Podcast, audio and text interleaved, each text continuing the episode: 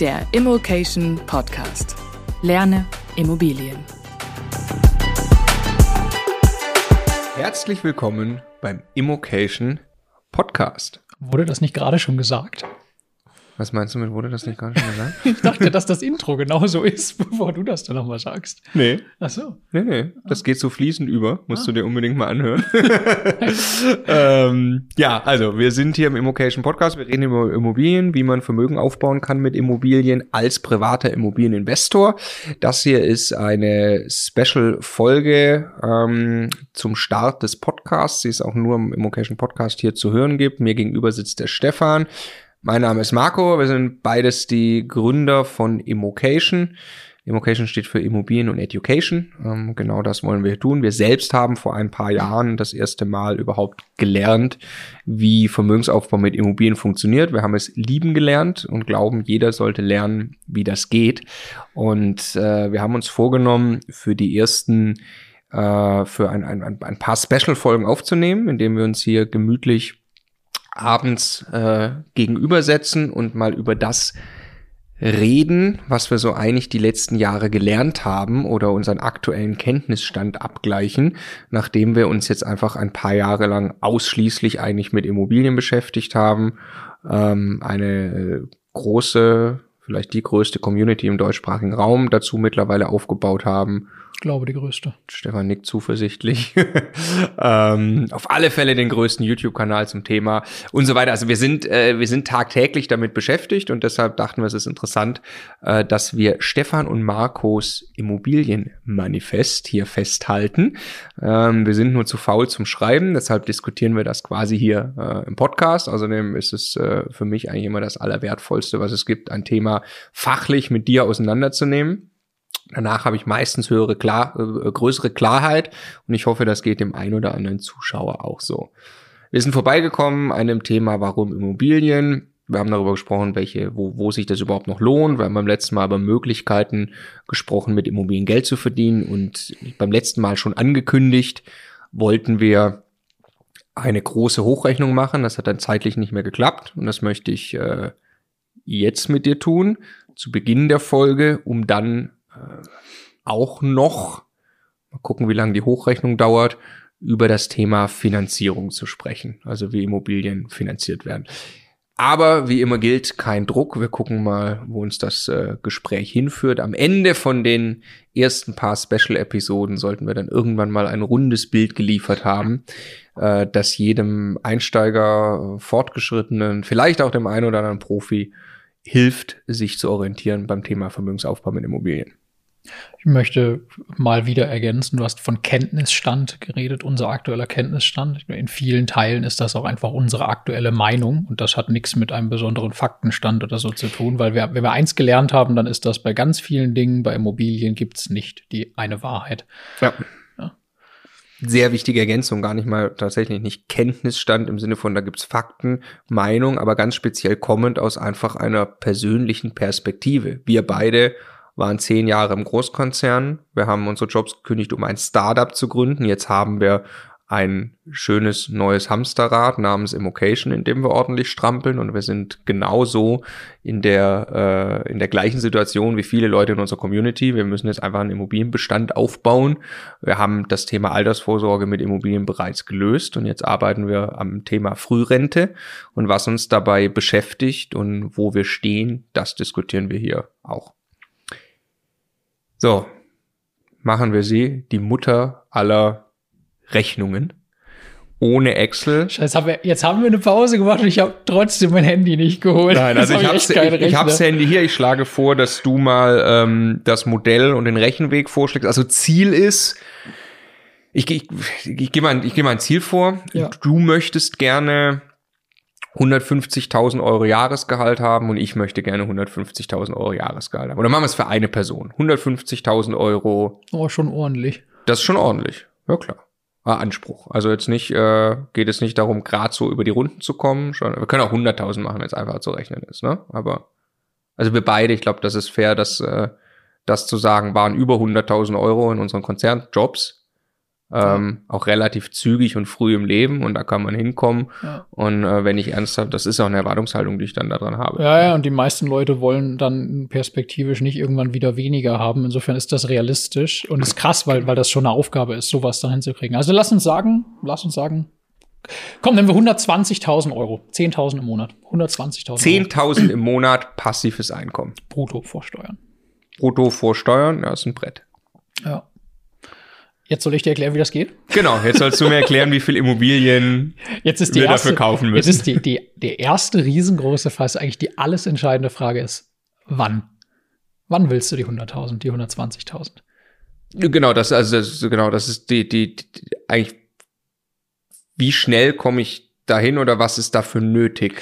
Ja, aber lass uns mal, weil es gibt ja zwei fundamentale Unterschiede. Lass uns mal zwei Sachen sagen. Du möchtest nächstes Jahr kündigen, deinen Job, und ab dann soll das soweit sein. Oder du bist bereit, bis an dein Lebensende zu arbeiten und möchtest einfach, dass du im Ruhestand weiter so viel Geld hast. Das ist ja ein riesengroßer Unterschied. Warum? Weil, also wir reden jetzt gerade nicht von, klar kann ich Immobilienhandel betreiben, aber Immobilienhandel ist wieder etwas sehr, sehr Aktives. Wir haben letztes, äh, in der letzten Folge darüber gesprochen. Ne? Das hilft mir alles nicht für passives Einkommen. Wir reden hier über passives Einkommen, also muss ich Immobilien haben, die Erträge abwerfen.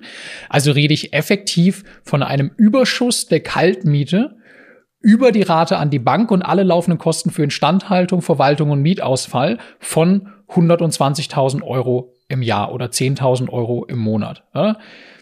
Das, das ist eigentlich die Aufgabe. Und wenn man sich jetzt mal, sagen wir mal, man nimmt sich mal eine Immobilie, die hat 6% Mietrendite und guckt sich an, wie die Kostenstruktur ausschaut, dann habe ich meistens zweieinhalb Prozent Tilgung und ein bis eineinhalb Prozent Zinsen. Also vier Prozent von diesen sechs Prozent gehen für die Rate an die Bank drauf und dann bleiben bleiben noch irgendwie eineinhalb Prozent Kosten und ein halbes Prozent Steuern oder sowas ungefähr hängen.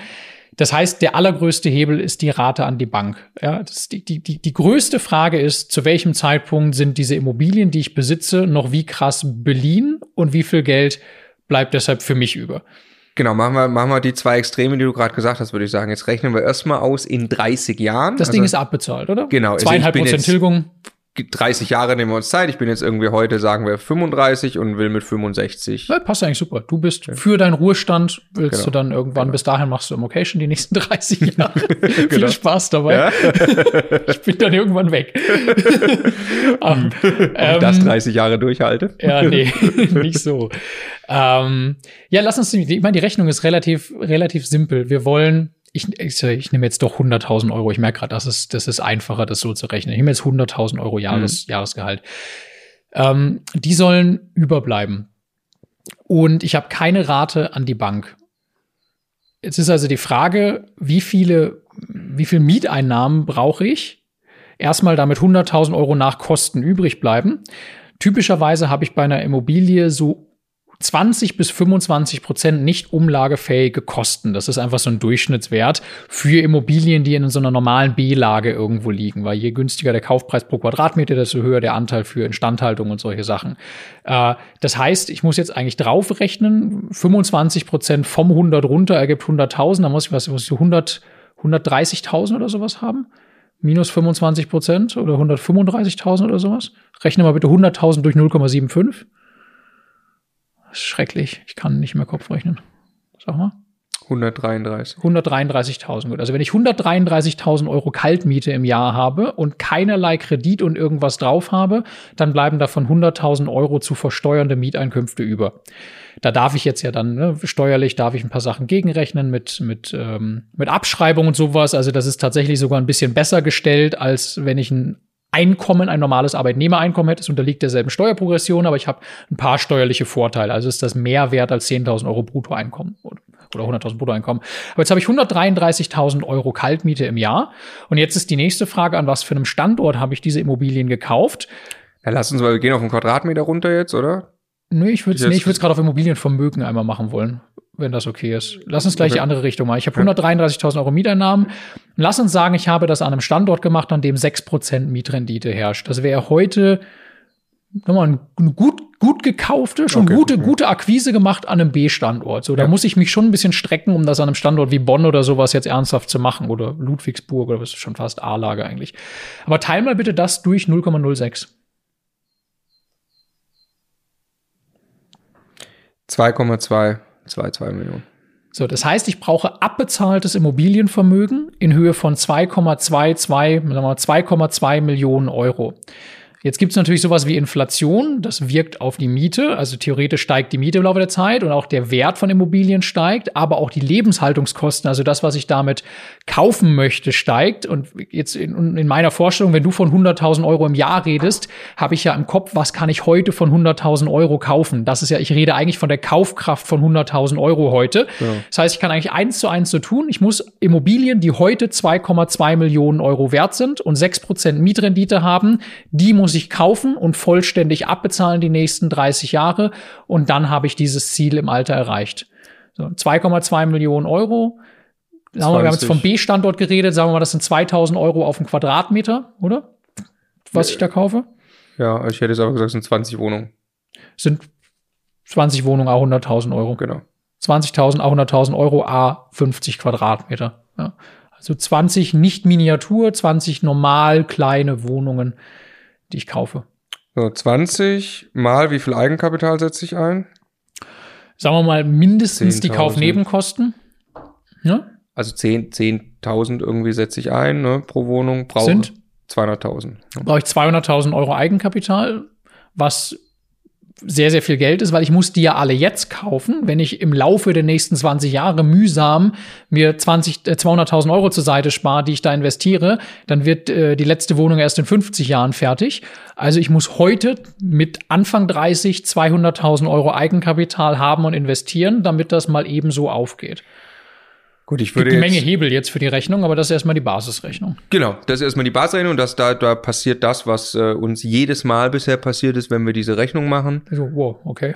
Ziemlich krasse Ernüchterung. Dickes Brett. Die, also wirklich dickes Brett. Und jetzt muss man mal äh, von dem Brett äh, ein bisschen was abschleifen irgendwie. Und da habe ich noch immer gearbeitet bis ans Lebensende erstmal. Da habe ich noch also immer bis, gearbeitet. Bis Mitte 60.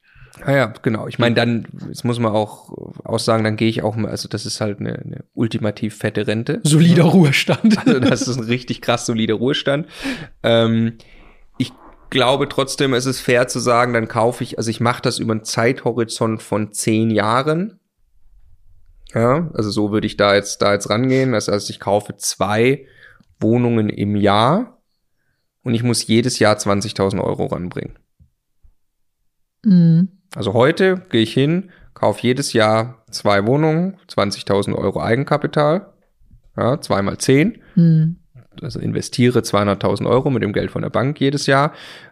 Zwei Wohnungen im Jahr, das kann man irgendwie äh, nebenbei hinkriegen und 20.000 Euro Eigenkapital, Sparrate, wenn ich eh in der Gehaltsregion vielleicht unterwegs bin, irgendwo 100.000 Euro plus sollte möglich sein? Sollte möglich sein. Haben wir nicht immer gemacht. Haben wir gar nicht immer gemacht. Ja. Hat dir meine Bankerin gesagt? Ja, ja, ja. Nee, keine Bankerin, eine Finanzierungsvermittlerin, also, die allererste, so, ja. äh, äh, bei der allerersten Wohnung und dann musste ich da ja alles offenlegen und so und äh, dann hat sie also mitgekriegt, dass ich, sagte sie zu mir, ähm, Herr Lücke, Sie haben ja über die, über die Jahre wirklich früh und wirklich schnell auch wirklich viel Geld verdient. Ja, ich so, also, ja, da, da, da, da haben sie natürlich recht, ja, das ist ja, oder? Super, so. Dafür haben sie aber echt wenig Geld auf dem Konto. Was haben sie denn gemacht mit dem ganzen Geld? Und äh, ja, also ganzes Geld hört sich jetzt auch ein bisschen zu krass an, aber einfach halt äh, äh früh ein, ein, ein normales Gehalt gehabt mit, äh, wir, wir waren ja beide im, im dualen Studium mit Anfang 20 fertig ähm, und dann, also mit 22 das Diplom gehabt, so, deswegen ging das relativ früh los und dann war man halt mit, mit, mit Ende 20 schon in einer, in einer wirklich guten Gehaltsklasse und auf dem, auf dem Weg dahin ähm, äh, äh, ja, wäre das, wäre das möglich, wenn sich das rückwirkend überlegt, ja, was da möglich gewesen wäre. Ich habe, als wir wussten, wir gründen Immocation, als ich alles kapiert hatte zum Thema finanzielle Intelligenz mit Immobilien, haben wir uns ja beide 180 Grad gedreht und haben einfach kein Cent unnötiges Geld mehr ausgegeben. Wir sind rum. Wir haben uns, wenn wir irgendwo hingefahren sind, wir haben uns geweigert, etwas anderes als den 1-Euro-Kaffee von McDonalds zu trinken. Richtig. Weil uns jeder Euro wichtig war auf einmal. Weil jede Raststätte normalerweise drei Euro nimmt, aber bei McDonalds, weil das quasi das Einstiegsangebot ist, weil sie in der Hoffnung, man kauft mehr. Und wir haben es hart gefeiert, dass wir bei McDonalds in Drive-In fahren und für ein Euro, also zwei Kaffee dann haben wollten und nichts weiter dazu. und haben dann am Rastplatz eine Dose Linsen aufgemacht. Ja, wir haben regelmäßig, wir haben sogar das komplette erste Immocation-Jahr über jeden Euro einfach in die Company investiert und haben haben wirklich mit einem Löffel Linsen aus der Dose gegessen, wann auch immer wir unterwegs waren, mit dem geliehenen 20 Jahre alten Auto deines Papas. Genau. So haben genau. wir das gemacht. Ja. Genau. War mal, war mal mein erstes Auto, was er noch irgendwie zu Ende fährt und wir dann wieder ausgeliehen haben. Und ähm, äh, also es ist so krass, wie die letzten, ich, also es gab ja noch ein paar, paar Gehaltschecks mit dem äh, alten Angestelltengehalt, aber schon äh, die finanzielle Intelligenz im Kopf gehabt und schon auf diesen Modus umgestellt gehabt. Und es ist einfach so, so krass, wie ich, wie ich jeden Monat so viel Geld auf die Seite bringen konnte, wo ich Ja. jahrelang dachte, das wäre überhaupt gar nicht möglich. Ich dachte jahrelang, das ist krass. Ich dachte, ich konnte mir überhaupt nicht vorstellen, wie man auch mit weniger Geld leben konnte, wo ich es ein paar Jahre zuvor selbst getan habe. So. Und das, das Einzige, was geholfen hat, war der radikale Cut und wirklich äh, fast ja ein, ein Wettbewerb und Sport daraus zu machen, eben genau ein Euro Kaffees zu finden. Und trotzdem glaube ich nicht daran, dass ich meine, es gibt ja diese Frugalistenbewegung, Leute, die versuchen, sich irgendwie so krass wie möglich am Riemen zu reißen mit Ausgaben, um dann äh, irgendwann davon früher aufzuhören zu arbeiten. Das, da halte ich halt über. Ich, das ist so zäh. Also, das ist auch nicht der Modus, wie ich mein Leben verbringen wollen würde. Aber es hilft halt schon, da einmal durchzugehen und dann ein gesundes Maß zu haben, um das Geld zur Seite zu legen, das durchzuziehen, was du gerade gesagt hast. Zehn Jahre, jedes Jahr 20.000 Euro haben und investieren und damit Immobilien für zwei, zweieinhalb Millionen Euro kaufen, die sich von selbst abzahlen und irgendwann mal 100.000 Euro passives Einkommen im Jahr bringen. Das ist halt äh, krass. Ja. Genau, und das muss möglich sein. Also wenn jetzt, wenn jetzt, also andersrum formuliert, wenn jetzt jemand sagt, ich habe heute äh, 50.000 Euro Jahresgehalt und ich möchte mit 65 auch wieder 50.000 Euro Jahresgehalt haben, dann halbiert sich ja äh, die Zahl, die auch gespart werden muss, auf 10.000 quasi in, in, in dem Beispiel so. Und in, in dem Verhältnis muss das in meinen Augen möglich sein, das auch zur Seite zu bringen. Darf ich dich bitten, nochmal das Handy in die Hand zu nehmen? Ja, Machen wir folgende Rechnung. 133.000 ja. durch 0,08. 33.000 durch, 133.000. ja, ja, hab ich, durch 0,08, ja. Was ist das? 1,62. Wenn ich also keine 6%er, sondern 8%er kaufe, weil ich besser in der Akquise bin, ist ein großer Vorteil, dass die Bank mir wahrscheinlich viel, viel länger das Geld leiht, das ich brauche. Mhm. Ein zweiter großer Vorteil ist, ich muss insgesamt nur noch für 1,6 Millionen Euro kaufen, weil viel mehr Geld überbleibt aus jedem Euro. Und das wird umso krasser mit jedem Prozentpunkt mehr, weil die ganze Kostenstruktur und so weiter, das bleibt ja gleich.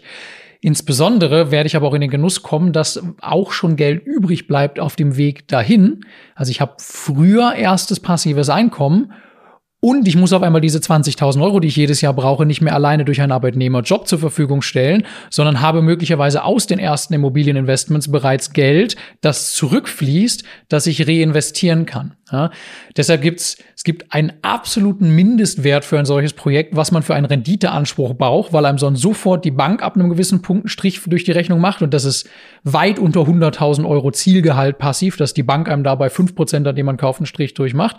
Und man macht sich eigentlich unnötig das Leben schwer, weil man genau darauf verzichtet. Wenn man jetzt überlegt, ein 10-Jahres-Weg, das ist ein Lebensprojekt. Es lohnt sich Zeit und Energie und, und Wissen und Mühe reinzustecken, tiefer zu graben und bessere Deals zu machen, weil jedes Prozentpunkt mehr ein Riesenhebel ist auf diesem Weg.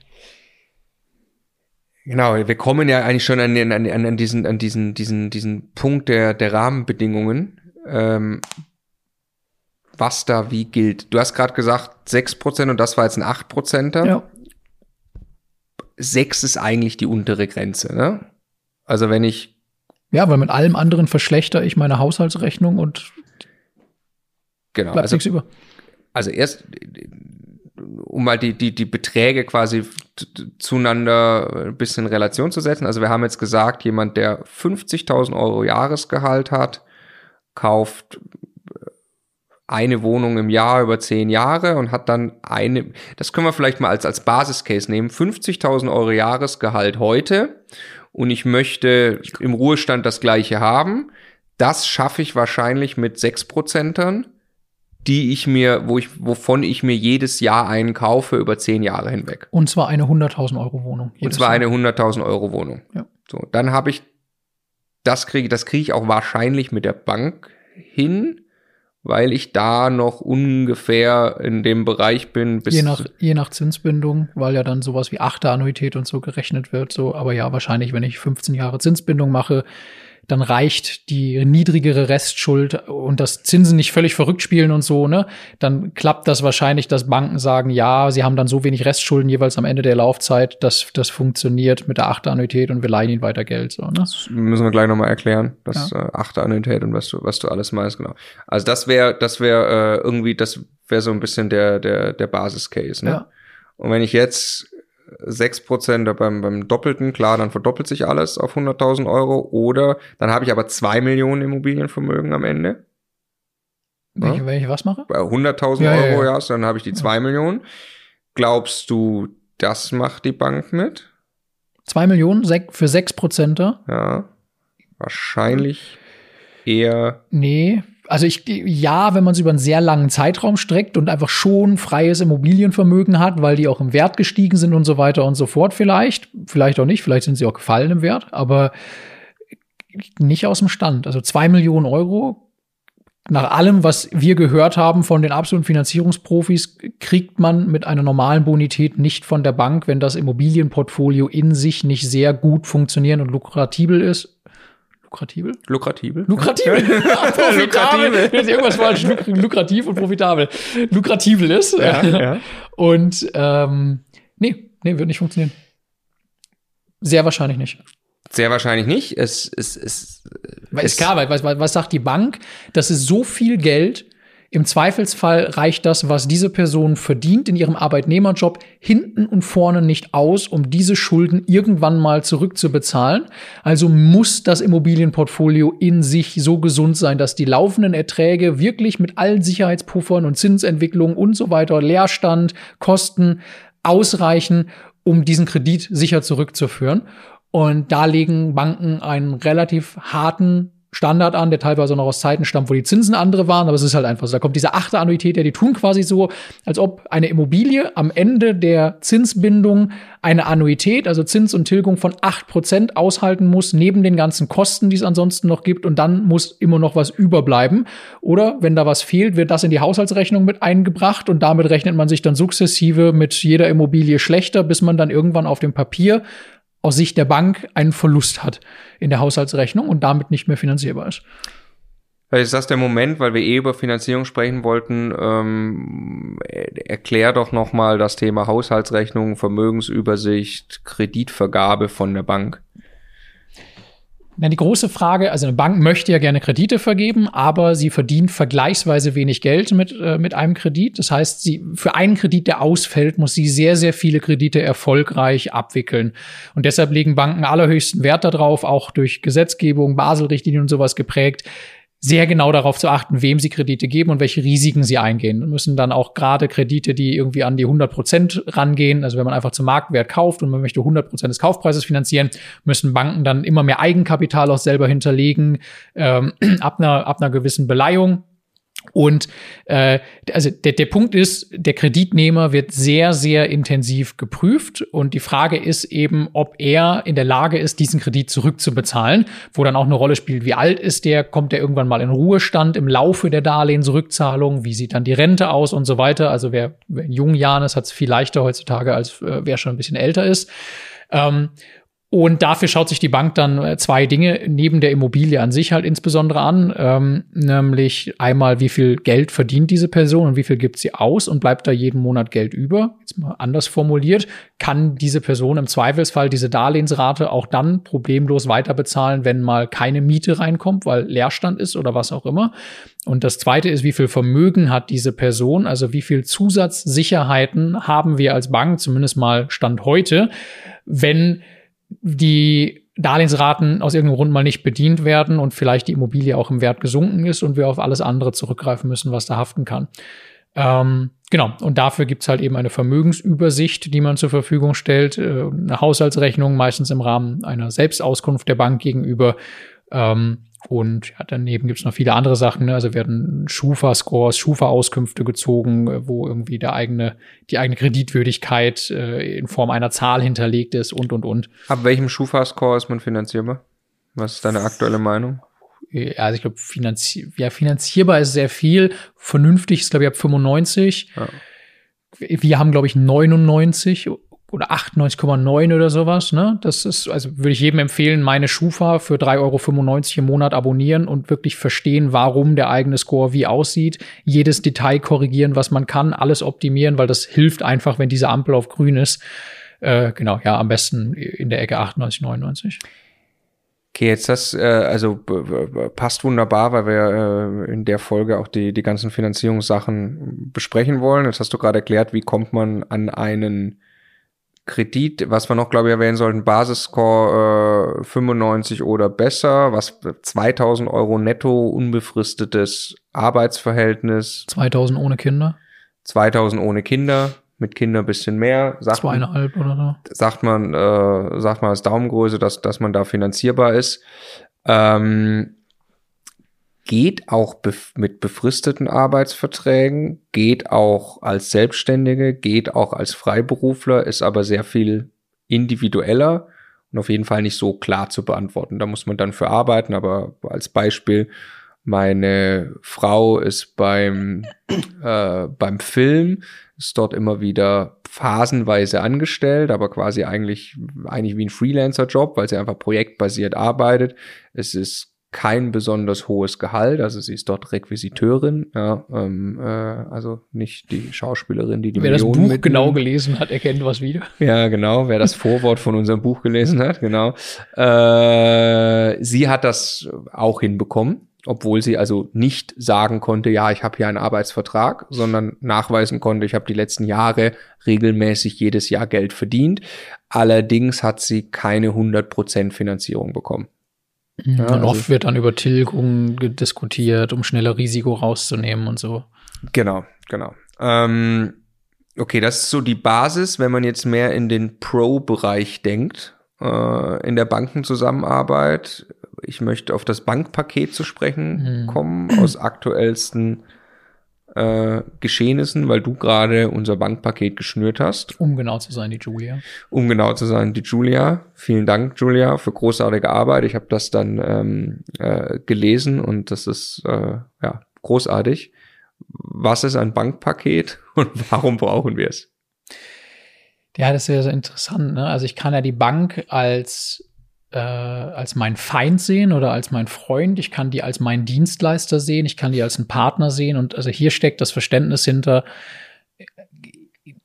ob mir das jetzt gefällt oder nicht, ich muss den Banker überzeugen von mir und ich muss mich gut präsentieren, weil ich möchte, dass der an meiner Seite steht und dass der mich für einen guten Kreditgeber hält und mich unterstützt und begleitet. Wenn der Banker, der mir gegenüber sitzt, mich für eine Pfeife hält oder wenn meine ganzen Unterlagen danach aussehen, dass ich eine Pfeife bin und diesen Kredit einfach nicht zurückbezahlen werde, dann habe ich es einfach viel, viel schwieriger, mit diesem Immobilienprojekt erfolgreich zu sein weil es eine Menge Gesetze gibt, weil es auch menschelt, weil einfach dieser persönliche und erste Eindruck auch da eine Rolle spielt und so weiter und so fort.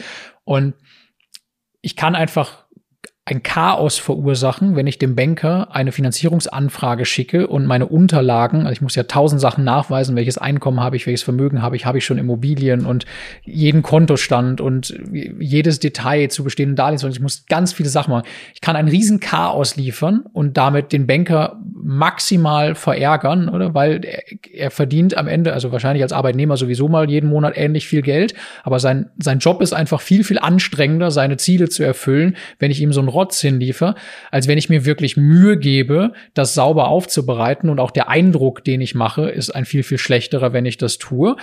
Plus, in der Regel werde ich wahrscheinlich auch noch langsamer oder schlechter bearbeitet, weil wenn auf seinem Schreibtisch fünf Akten liegen und er muss diesen Tag noch einen Vertrag fertig machen, dann nimmt er wahrscheinlich den, der am ordentlichsten strukturiert ist und am besten aussieht und nicht den, der ein Riesenchaos ist.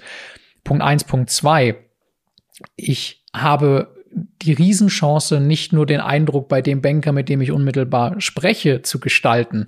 Der ist mir meistens eh noch relativ gut gesonnen, weil das ja im Prinzip ein Vertriebler innerhalb der Bank ist, der Vertriebsziele und sowas hat.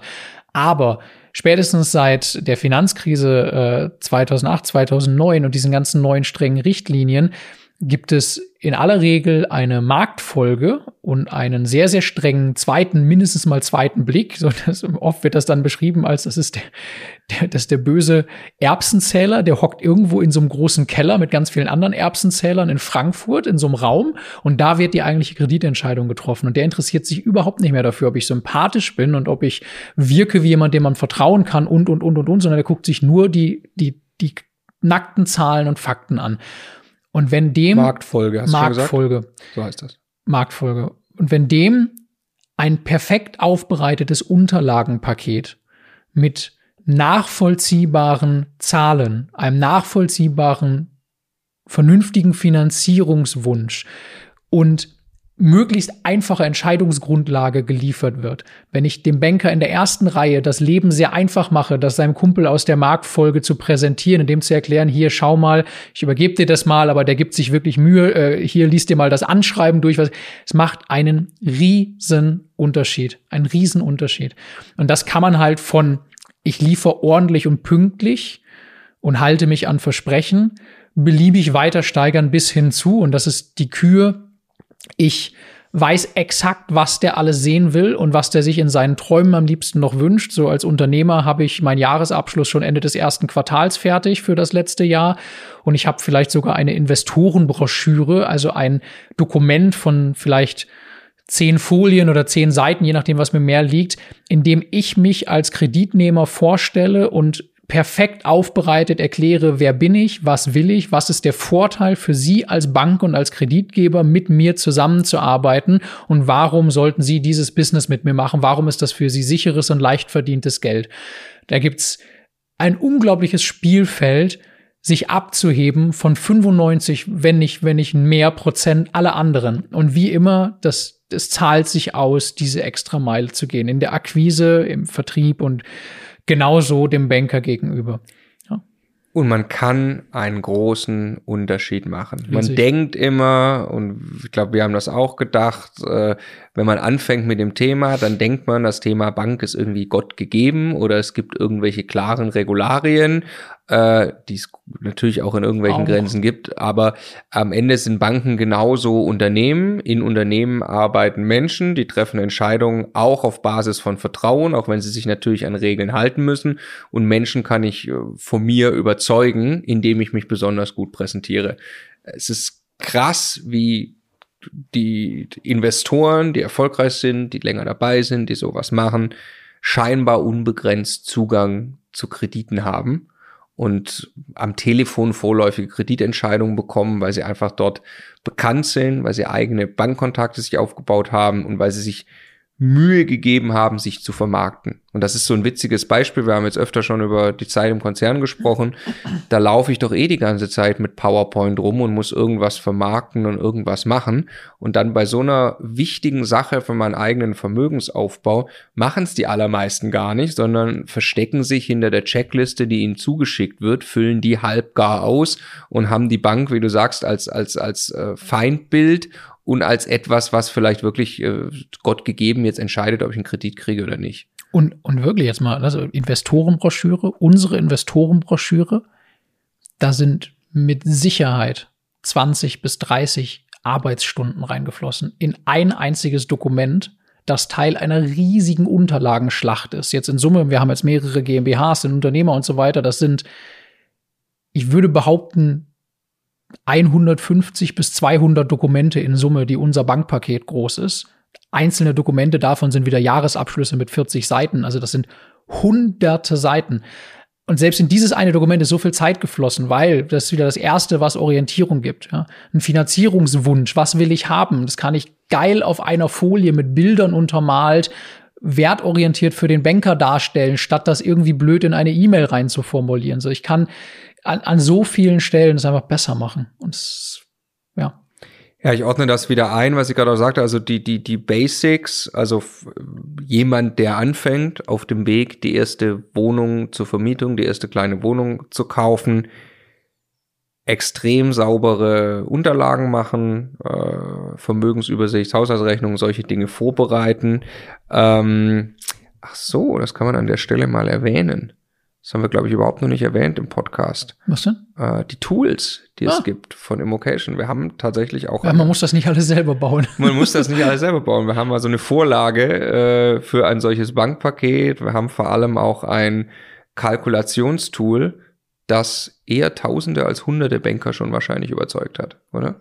Ich weiß nicht, wie viele E-Mails wir schon bekommen haben von Leuten, die gesagt haben, ich habe das, so wie ihr vorschlagt, als PDF gedruckt und meinem Banker geschickt und der meinte, ich habe sowas noch nie gesehen. Einer, einer von, weiß nicht was, jeder Zwanzigste, keine Ahnung, das hat eine wirklich professionelle äh, Kalkulation. Was vermittelt das? Da versteht jemand, was er da gerade tut. Der kauft nicht blind eine Kapitalanlage, Immobilie, der weiß, wie er damit Geld verdienen will. Was macht das für einen Eindruck? Ja, äh, dem will ich gerne Geld leihen, weil der weiß, was er tut. Ja. Immocation.de slash Tools. Ja. Es gibt auch vom Kalkulationstool gibt es auch eine kostenlose Testversion, findet man auch über Immocation. Ähm, Einfach auf die Startseite dann im Download-Bereich. Ja. Und äh, da ist es tatsächlich sehr, sehr einfach, dann die Immobilie auch wirklich professionell darzustellen, professionelles Bankpaket zu machen. So, das wäre für mich absolut basic, 100% Pflicht für jeden, der eine Immobilie kaufen will, so etwas in der Art zu machen. Und je weniger Eigenkapital man hat, je schlechter die eigene Bonität ist, je mehr Geld man gerne für gegebenen Immobilienwert haben will, desto besser müssen die Unterlagen sein. Ja, andersrum, ich würde äh, trotzdem jemand, der viel Eigenkapital hat und eine super Auch empfehlen, Bonität, nicht zu davon zu befreien, ja. weil da verliert man einfach nur komplett unnötig Boden.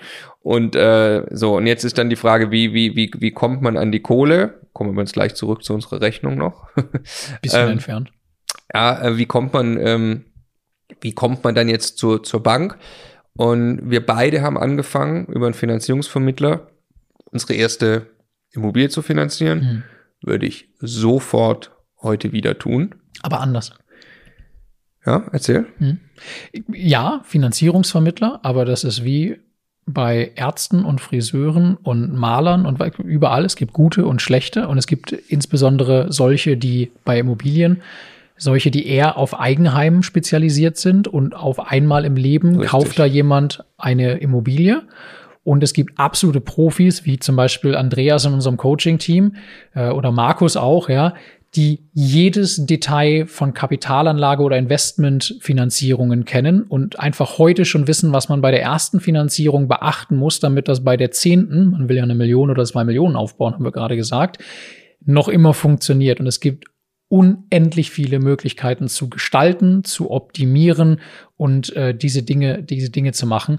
Und ich würde Stand heute jedem empfehlen, jemanden wie den Andreas zu benutzen, ganz speziell auch einfach wirklich den Andreas, weil ich wahnsinnig viel von ihm halte, würde aber weniger über eine Plattform wie äh, zum Beispiel Interhyp oder Dr. Klein oder sowas gehen, weil die mir sehr, sehr schnell einfach nicht, also ja, die nehmen mir ein bisschen Komplexität aus der Hand, aber sie helfen mir eigentlich nicht als Partner mittelfristig in irgendeiner Art und Weise. Genau, also mir das ist eine vertane Chance, von Anfang an einen geilen Partner aufzubauen.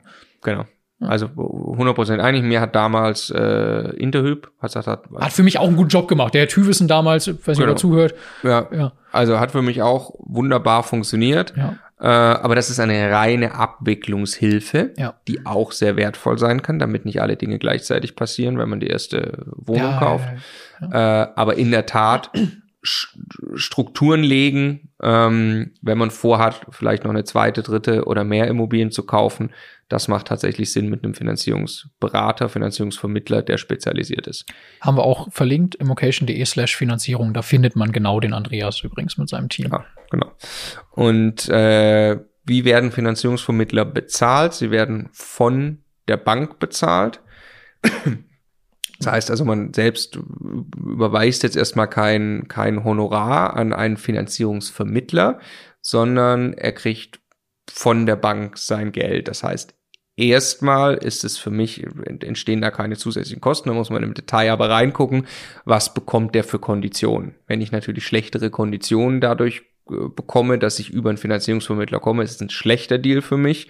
Kann aber sogar sein, wenn es eben ein guter ist, dass er sogar irgendwelche Großkundenkonditionen ziehen kann und ich dadurch sogar noch an bessere Konditionen komme. Wie kann das sein? Die Bank muss ja in dem Fall jetzt zum Beispiel keine Filiale in der Münchner Innenstadt oder wo auch immer bezahlen, ne? Sparkasse, mit einem Schalter und jemandem, der da jeden Monat ein Gehalt bekommt, um ab und zu auch mal eine Immobilienfinanzierung abzuschließen, sondern in diesem Fall entfällt halt das Geld, was die Filiale sonst bekommen würde und das kann dann eben ein Finanzierungsvermittler für seine Dienstleistung bekommen. Also das heißt nicht zwingend, dass da irgendwo zusätzliche Kosten anfallen, die werden nur anders verlagert quasi. Genau. Und das also gilt für jeden Einsteiger. Ähm, so würde ich finanzieren gehen. Jetzt würde ich gerne noch ergänzen, wenn ich als etwas ambitionierterer, also ich, ich bin Einsteiger, aber ich habe große Ambitionen. Also ich weiß definitiv, ich will mal über zehn Objekte beispielsweise rauskommen, dann würde ich in der Tat sehr, sehr früh anfangen, an eigenen Bankkontakten zu arbeiten und an der gerade von dir beschriebenen Investorenbroschüre. Ja. Also weil dann, wenn ich zehn Wohneinheiten oder mehr oder wie viel auch immer genau, dann habe ich ja einen Plan. Also dann ist mir ja klar, was ich wo, wie, mit welchen Immobilien erreichen will und welcher Strategie, wie das finanziert werden soll.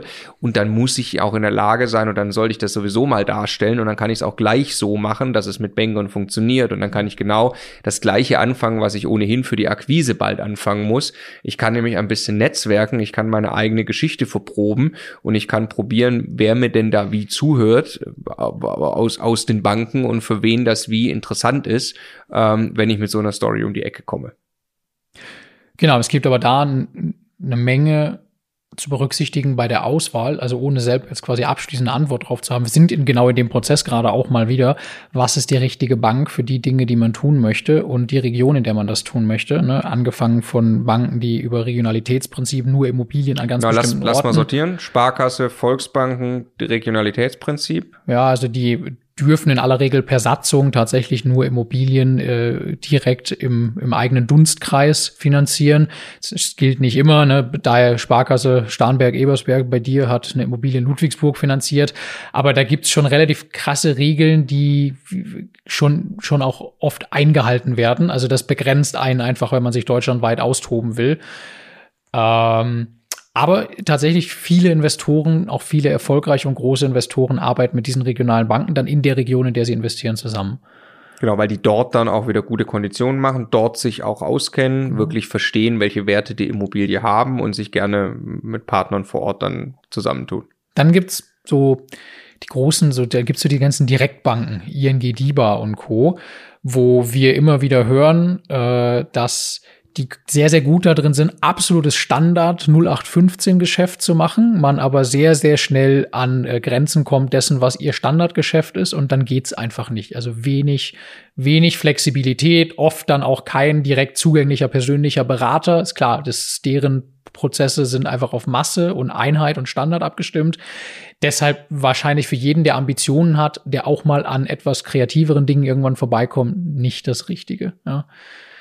Dann gibt's die großen Geschäftsbanken, Deutsche Bank, Commerzbank, äh, HVB oder Unicredit oder so, äh, die natürlich den Vorteil haben, dass sie sehr, sehr große Bilanzsummen haben, also mit Sicherheit äh, kein Problem damit haben, wenn man als Investor größer wird wo ich auch ein bisschen zwiegespaltenes Verhältnis irgendwie jetzt habe, also auch immer wieder unterschiedliche Sachen höre. Es gibt Profis, die da große Fans von sind, sagen, wenn man da einmal einen super Berater irgendwie hat, dann kann das ganz, ganz toll funktionieren, gerade wenn es auch so ein Geschäftskundenberater irgendwie ist. Äh, andere sagen dann wieder, ja klar, der kann aber auch von einem Tag auf den anderen einen anderen Job haben und dann bleibt da einfach nur ein riesiger anonymer Apparat, zu dem du keinen Zugang mehr hast und nie wieder irgendeinen persönlich siehst.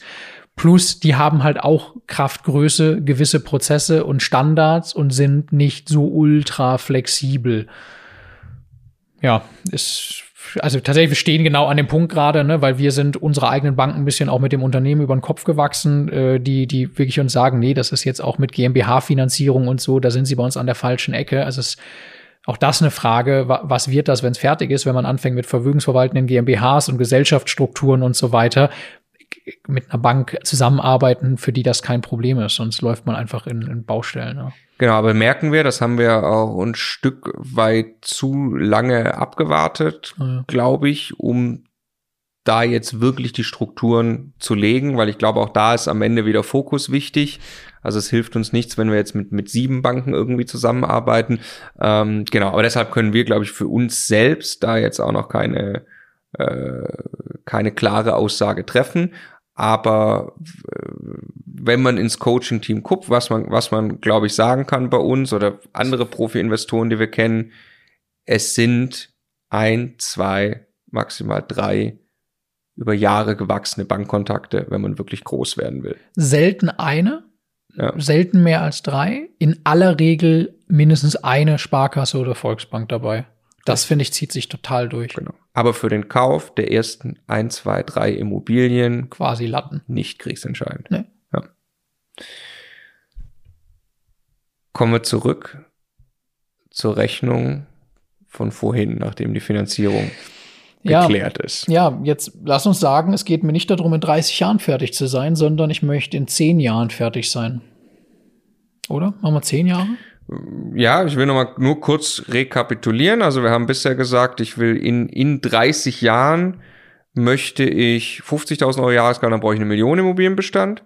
Für 100.000 Euro. Eine Million mit 6% Rendite. Ja, für 100.000 Euro Rente oder Jahresgehalt mit 6% gekauft, brauche ich zwei, gute zwei Millionen Immobilienbestand, was unter Umständen mit der Finanzierung schon ein Thema wird. Ja, ob das überhaupt geht, ob ich überhaupt über die Million Immobilienbestand drüber komme, Ja. in einem Modell, wo ich nur 6% habe. Deswegen wollte ich da nochmal kurz nachhaken. Was ist aber auf dem Weg dorthin, dass ich noch irgendwelche, dass, dass ich die, die, die Werte meiner Immobilien erhöhe? Vielleicht klar, also wenn ich den 6% auf einen 8%er entwickle, ist erledigt so. Ähm, was ist aber, wenn der Markt mir in die Karten spielt, die ersten Immobilien, die ich gekauft habe, äh, haben jetzt schon ordentlich im Wert gewonnen. Kann ich das irgendwie gegenüber der Bank schon geltend machen? Wenn was passiert ist? Wenn die Immobilien im Wert gewonnen haben. Genau, also ich habe jetzt, äh, ich, ich habe jetzt schon zehn Jahre oder ich weiß jetzt fünf Jahre investiert und die erste Immobilie, die ich kaufe, habe, habe schon im Wert gewonnen. Das heißt, ich habe eigentlich Beleihungsreserven aufgebaut. Aber das kann ich ja. Ja, das ist jein. Also jetzt ist ja das erste, was man denkt, ist ja, also Vermögen hilft mir nicht, sondern es geht ja um Cashflow, es geht um Einkommen. Meine Miete steigt nicht dadurch, dass der Wert der Immobilie gestiegen ist, richtig? Hm, Aber was man natürlich tun kann, also wenn man es ein bisschen über Kreuz denkt, lass uns sagen, ich habe zehn Immobilien, die sind jeweils deutlich im Wert gestiegen, dann kann ich ja, keine Ahnung, ich könnte ja die eine Hälfte verkaufen. Sagen wir mal, ich habe ich hab, äh, Immobilien für, für ich habe Immobilien für eine Million Euro gekauft. Die sind jetzt auf zwei Millionen Euro im Wert gestiegen na gut, das wäre krass, aber ja. jetzt also einfaches Rechenbeispiel, jetzt könnte ich ja dann die Hälfte der Immobilien nach zehn Jahren steuerfrei verkaufen, damit die anderen runtertilgen und damit verschwindet die Rate von der Bank und dann habe ich den höheren Cashflow. Also es, es läuft ja wieder darauf hinaus, das Einzige, was mir hilft, ist die Kosten, die, die Miete zu steigern oder die Rate an die Bank früher loszuwerden und das geht nur über Tilgung und das geht nur, indem ich Papierbuchgewinne realisiere. Also es geht eigentlich nur über Verkaufen was wenig Sinn macht. Nachbeleihen als Ja, aber Sicherheit Nachbeleihen erhöht, äh, Nachbeleihen erhöht ja dann, ja, das könnt ihr auch tun, dann sind die einen bis zum Anschlag beliehen, da bleibt, nee, das hilft mir nicht wirklich. Hm. Wenn ich die nachbeleihe, habe ich da eine höhere Rate auf der Bank und das geht nur, wenn da die Miete auch entsprechend gestiegen ist. Ich habe dann Geld auf Sicherheit dem Konto. einbringen. Als Sicherheit einbringen für zukünftige Objekte und damit niedrigeren Zins erwirtschaften. Aber es ist alles Aber ein relativ kleiner klein. Hebel. Ja, relativ sehr kleiner klein. Hebel. Sehr klein. Ne? Geiler Also- ist von Anfang an günstig einkaufen und die Miete entwickeln. Also Under-Rent kaufen und die Miete hochentwickeln hilft mir eigentlich mehr Ja. ja. statt Buchgewinne. Also tatsächlich, ne, Immobilien in München mit irgendwelchen Buchgewinnen helfen mir null bei dem Projekt. Ja. Gar nichts. Was mache ich denn dann? Dann habe ich Buchgewinne, dann muss ich die verkaufen, habe ich Geld auf dem Konto. Geld auf dem Konto bringt mir rein gar nichts erstmal. Ja, also das ist äh, das, das, das, das, ist der Punkt, auf den ich gerade auch ein bisschen hinaus wollte. Wenn ich jetzt diese, äh, wenn ich das ein bisschen, also wir kommen jetzt dann gleich, ich will in, ich will in zehn Jahren durch sein, dann muss ich ja offensichtlich jetzt viel, viel krassere Dinge im Hier und Jetzt schon tun. Jetzt ist ja ein Einflussfaktor noch ein riesiger, den uns alle immer wieder sagen, die schon viel, viel weiter sind. Ähm, ich meine, wir bauen gerade einen Bestand auf. Äh, es gibt welche, die, die einfach schon, schon äh, ja, äh, Jahre, Jahrzehnte weiter sind und rückwirkend dann immer sagen, Hm. hätte ich mal zwischendrin verkauft, wäre mein Bestand viel schneller gewachsen. Ja, was steckt dahinter? Buchwerte realisieren. Buchwerte realisieren. Statt jedes Jahr mühsam 20.000 Euro Eigenkapital zur Seite sparen, einmal eine Immobilie, die ordentlich im Wert gestiegen ist, verkaufen, 150.000 Euro mitnehmen und davon sofort fünf oder sechs weitere kaufen können. Das ist der Punkt. Sagen unisono die Profi-Investoren, die zehn Jahre oder sowas das Spiel mitgemacht haben, zu lange, zu emotional an den Objekten gehangen, auch dann gedacht, oh, ich muss die steuerfrei verkaufen und bla, aber ja, ist wieder, ja, da muss man vielleicht tatsächlich zwischendurch Steuern bezahlen. Vielleicht ist das das Richtige, wenn gerade Eigenkapital der Engpass ist. Ja. Genau, also dann lass uns jetzt sagen, ich will in zehn Jahren fertig sein. Machen wir erstmal die Rechnung, wie bitter sie eigentlich aussieht. Jetzt lass es mal so tun, in, in zehn Jahren sollen 100.000 Euro im Jahr überbleiben. Jetzt haben wir schon gesagt, es gibt ja Kosten, ne? also es ändert sich nichts. Also brauche ich 133.000 Euro. Ich mache schon mal den Taschenrechner auf. Ich brauche 133.000 Euro vor Kosten, vor Instandhaltung und sowas. Aber jetzt brauche ich ja neben dem, was ich eigentlich verdienen will, muss ich ja auch noch die ganze Rate an die Bank bezahlen. Mhm. So, das heißt jetzt, ich überlege gerade, ob ich das im Kopf voneinander kriege, die jetzt eine Rechnung zu diktieren. Ich muss ja jetzt eigentlich nicht durch 0,06 rechnen bei einem 6%er, sondern 4% gehen für die Annuität drauf. Also mhm. muss ich mhm. jetzt durch 0,02 rechnen. Genau. Weil nur das steht zur Verfügung. Also rechnen wir jetzt 133.000 durch 0,02. Ist 133.000 mal 50, ist, ist über 6 Millionen, oder? 6,6 Millionen, genau. Genau. Das heißt, jetzt brauche ich das Dreifache, sechs, über 6 Millionen Euro. Das heißt, ich brauche auch 600.000 Euro Eigenkapital innerhalb dieser zehn Jahre, muss jetzt jedes Jahr 60.000 Euro zur Seite legen, mhm. was schon ganz schön schwierig ist bei 50.000 Euro Jahresgehalt. Ja. Auch bei 100.000 ja. ist das ist auch bei 150.000 noch schwierig. Ja. Ähm, das ist nahe an unmöglich, wenn man nicht mit einer Menge Vermögen reingeht oder eben wirklich als Investor tätig wird. Ein sehr, sehr lohnenswerte Investitionen macht, wo man krasse Wertsteigerungen hebt und dann verkauft, also zum Beispiel flippt oder sowas. Oder aber eben viel, viel lohnenswertere Immobilien kaufen mit einer viel höheren Rendite. haben wir nicht noch einen, ich will gerade noch einen Fehler in der Rechnung bei einem 6%, da hast du jetzt angenommen, dass die 2% komplett übrig bleiben? Nee, nee, weil wir ja 133.000 schon gemacht haben und dann gehen ja noch Kosten runter. 25 Prozent von dem, was dann. Ah, nee, sogar der Kaltmiete 25 Prozent. Nee, du hast recht. Es ist eigentlich noch schlimmer. Genau. Es ist eigentlich noch schlimmer, du hast recht. Also es sind keine Lasse, es macht, es ändert die Rechnung nicht gravierend, ob es jetzt sieben oder siebeneinhalb Millionen oder so sogar sind. Genau, also ich muss lass, lass die Rechnung noch einmal, äh, einmal von der anderen Seite machen. Für, für eine Wohnung für 100.000 Euro. Wie viel Cashflow kriege ich von der Wohnung für 100.000 Euro? Bei einem, bei einem 6 Nee, lass ich, ich darf, darf ich nochmal vorschlagen, wie man es machen kann. Ja. bei einem 6% haben wir doch eigentlich immer gesagt, 4% die Rate an die Bank, die Annuität und ich habe so ungefähr 1,5% Kosten. Genau. Also bleibt beim 6%er 0,5% übrig. Genau. Und das müssen die 100.000 sein. Genau. Also darfst jetzt 100.000 durch 0,05 rechnen. 100.000 durch 0,05, durch 0,5 oder? Durch 0,05, oder? Mhm. 0, 0,005. 0,005. 20 Millionen. Ja. Lass uns die Gegenprobe machen. Ja. Von 20 Millionen zahle ich, habe ich 6% Miete, äh, 6% Mieteinnahmen. Was ist 6% davon? 1% ist 200.000, habe ich 600.000 Mieteinnahmen, ne? Äh, 1,2 Millionen. sorry. Mhm. Dann zahle ich auf die 20 Millionen 4 Prozent, äh, also 800.000 Euro Rate an die Bank. Ja, okay. Ja, Habe ich 400.000 Euro über und jetzt muss ich Immobilien im Wert von 20 Millionen Euro instand halten und mich mit Mietausfall und so weiter beschäftigen und die kosten die 300.000 Euro im Jahr und dann bleiben 100.000 über. Dann bleiben 100.000 Euro also, Jahresgehalt übrig. Galante 20, 20 Millionen. Millionen. Also das ist, geht nicht. Also geht, aber geht nicht. So, jetzt 8%, jetzt kaufe ich statt 6% 8%, dann müssen Am selben ja Standort bleiben zweieinhalb Prozent übrig, brauche ich ein Fünftel. Brauche ich 4 Millionen. Brauche ich 4 Millionen, die Gegenprobe wieder. Also ich kaufe jetzt lauter. Jetzt hast du kurz geguckt, als ob du mir nicht glaubst, dass ich so im Kopf gerechnet habe. nee, nee, Glaube ich dir. äh, ich will es trotzdem nachprüfen. Also, Ja. wir haben äh, 4 Millionen Immobilienbestand, Ja. ein 8%er. Das heißt, wir nehmen, Oh, jetzt bin ich gespannt, ob es klappt. wir nehmen äh, 320.000 Euro Miete? Jahresmiete ein. Ja. Hm? Hm? Okay, und wir haben davon die Hälfte, 160.000 Euro.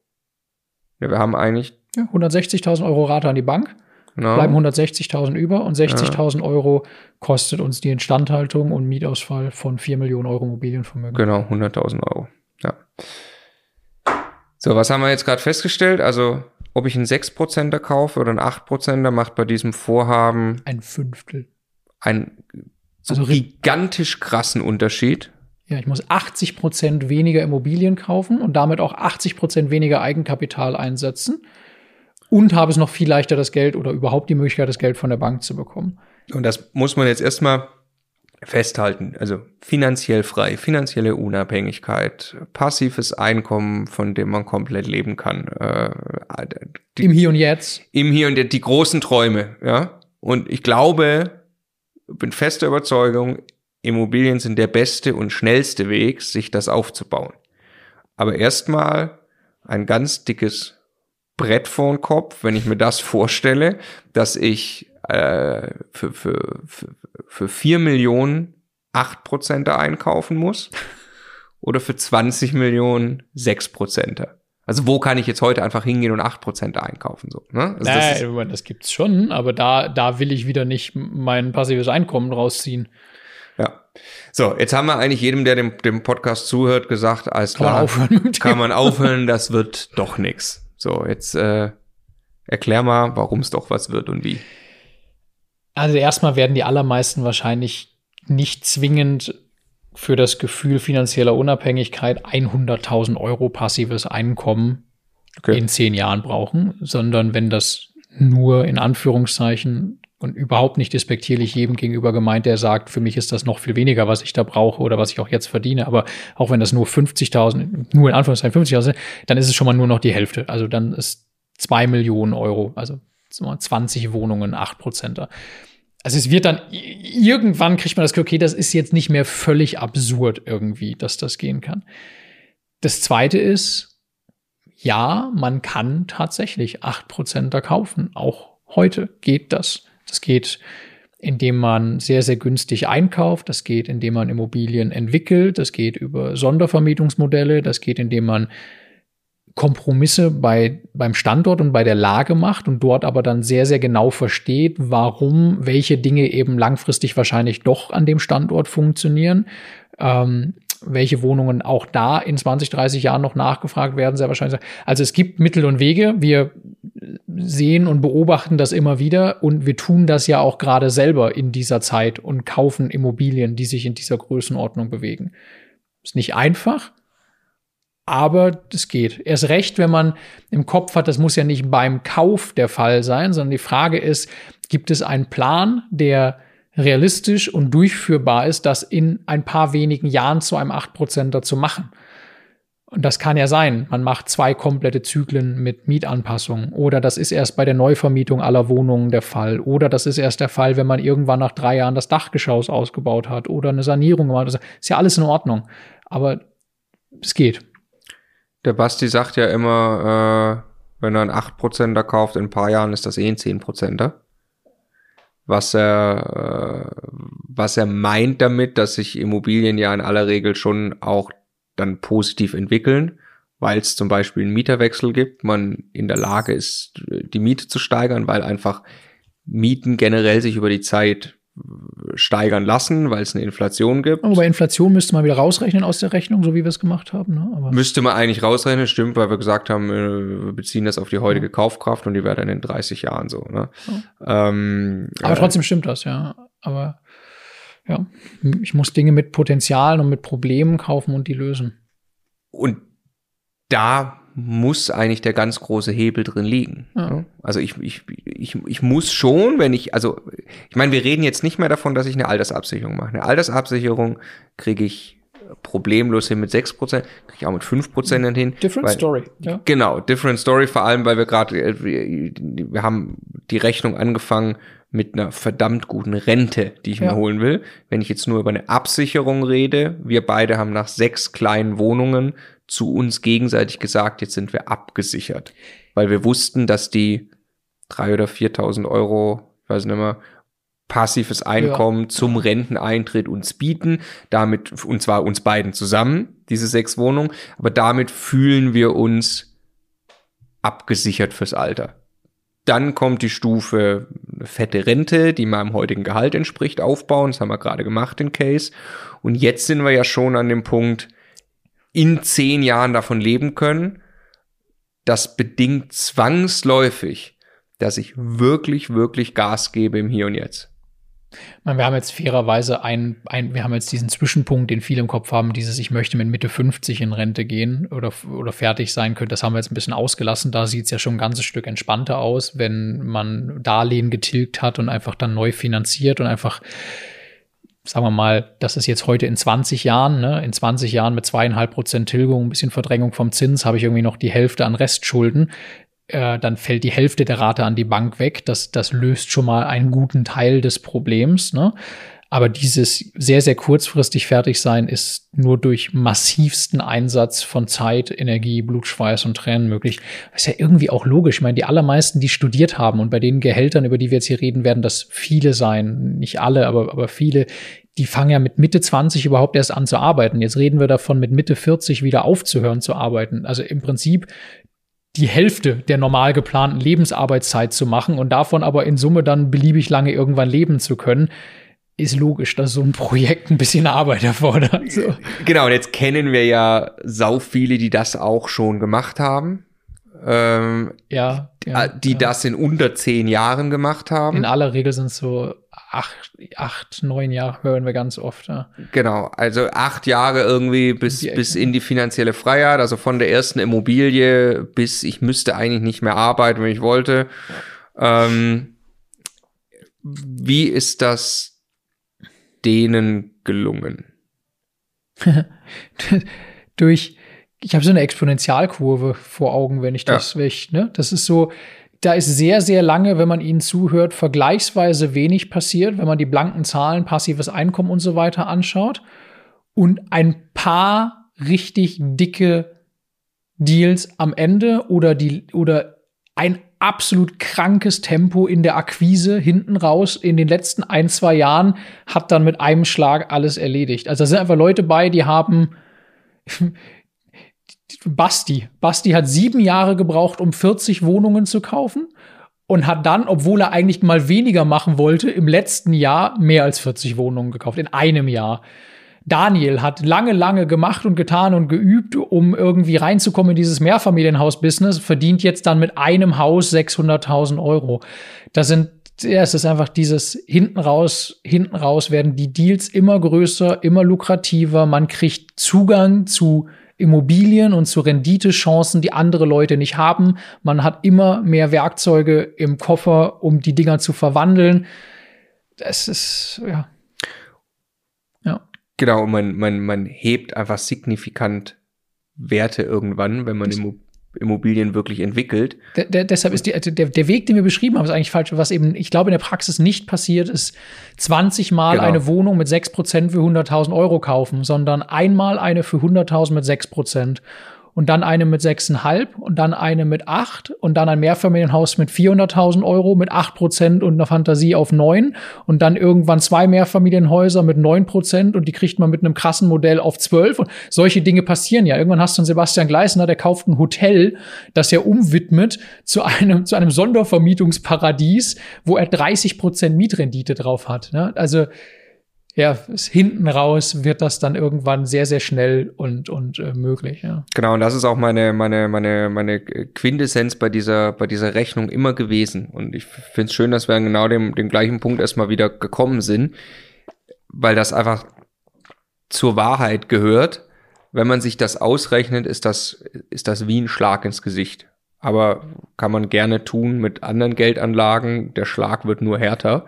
Ja. Also man, wenn man irgendwie die Vorstellung hat, dass man von, von, von Zinsen lebt, von, von Geld, das dann nie mehr ausgeht. Das ist so krass, wie groß die Basis sein Da muss, muss so ein großer Haufen liegen, dass das überhaupt funktioniert. Und Immobilien sind ja noch der beste Weg hin. Und das ist noch ein Schlag ins Gesicht. Und dann aber, das ist das, was mich immer wieder extrem beruhigt, ist genau diese Exponentialfunktion, die man bei allen erkennen kann. Und die so witzig, wir haben äh, gerade durchgezählt, wie viele Einheiten wir jetzt dann haben, wenn die aktuellen Ankäufe komplett durch sind. Und wir saßen hier vor zwei Wochen, glaube ich, haben die erste Podcast-Folge aufgenommen. Da haben wir es irgendwie auch mal kurz hochgerechnet, wo wir stehen.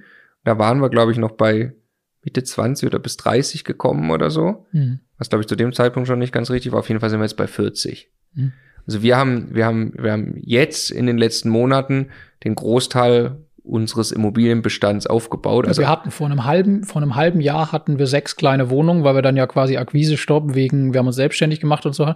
In dem letzten halben Jahr haben wir 34 Einheiten gekauft oder sind jetzt mittendrin im Kaufprozess. Genau. Und was wir, was, was in der Zwischenzeit aber passiert ist, wir haben zwar jetzt, das ist ein Sonderding irgendwie, dass wir jetzt einfach ein Startup gegründet haben, was aber zufällig mit Immobilien zu tun hat. Ich würde aber sagen, wir haben in der Zwischenzeit einfach äh, ganz normal weitergemacht, in den Immobilienmarkt reinzukommen. Also ne, weil wir eben viele Leute kennengelernt haben, Strukturen geschaffen haben, Netzwerk gebaut haben, jetzt, wo wir endlich wieder kaufen können. Und jetzt merkt man so richtig, ähm, äh, wie plötzlich der Dealflow da ist, wie die ganzen Gelegenheiten da sind und wie wir jetzt diesen Bestand endlich dahin hochfahren können. Und das ist so vielen anderen davor schon gelungen und ich möchte einfach äh, jeden warnen auch vor der Desillusionierung, die aufkommt, wenn man sich die ein ums andere Excel baut, die einfach immer nicht, frustrierender wird. Nicht ah einfach nicht linear rechnen, das ist einfach. Nicht linear rechnen und auch ein Stück weit akzeptieren und Vertrauen in sich selbst legen, dass man über die Jahre besser wird und Dinge tun wird und Renditen heben wird, die man sich heute einfach noch gar nicht vorstellen kann. Weil man an Deals beteiligt wird, weil man an Themen vorbeikommt, weil man Dinge kann, die man vorher nicht konnte, die einem das ermöglichen, so viel Geld zu verdienen. Die Rechnung jetzt, das ist, also wenn man nicht sehr, sehr gerne mit Excel arbeitet, ist das nicht einfach als, als, äh, als Tool quasi sich selber zu bauen. Aber wenn man das durchrechnet und man sagt, ich fange mit einem 6% für 100.000 Euro an und dann jedes Jahr wird dieser Deal 100.000 Euro größer, also im zweiten Jahr ist der 200, im dritten 300, 400, 500 und das sind alles, das, da wächst man dann rein. Das ist, auch wenn das am Anfang absurd klingt, ist das irgendwann kein großes Thema, ein Haus für 500.000 Euro zu kaufen, wenn man das jahrelang vorher mit 4, 3, 2 und so weiter geübt hat und weiß, was man tut.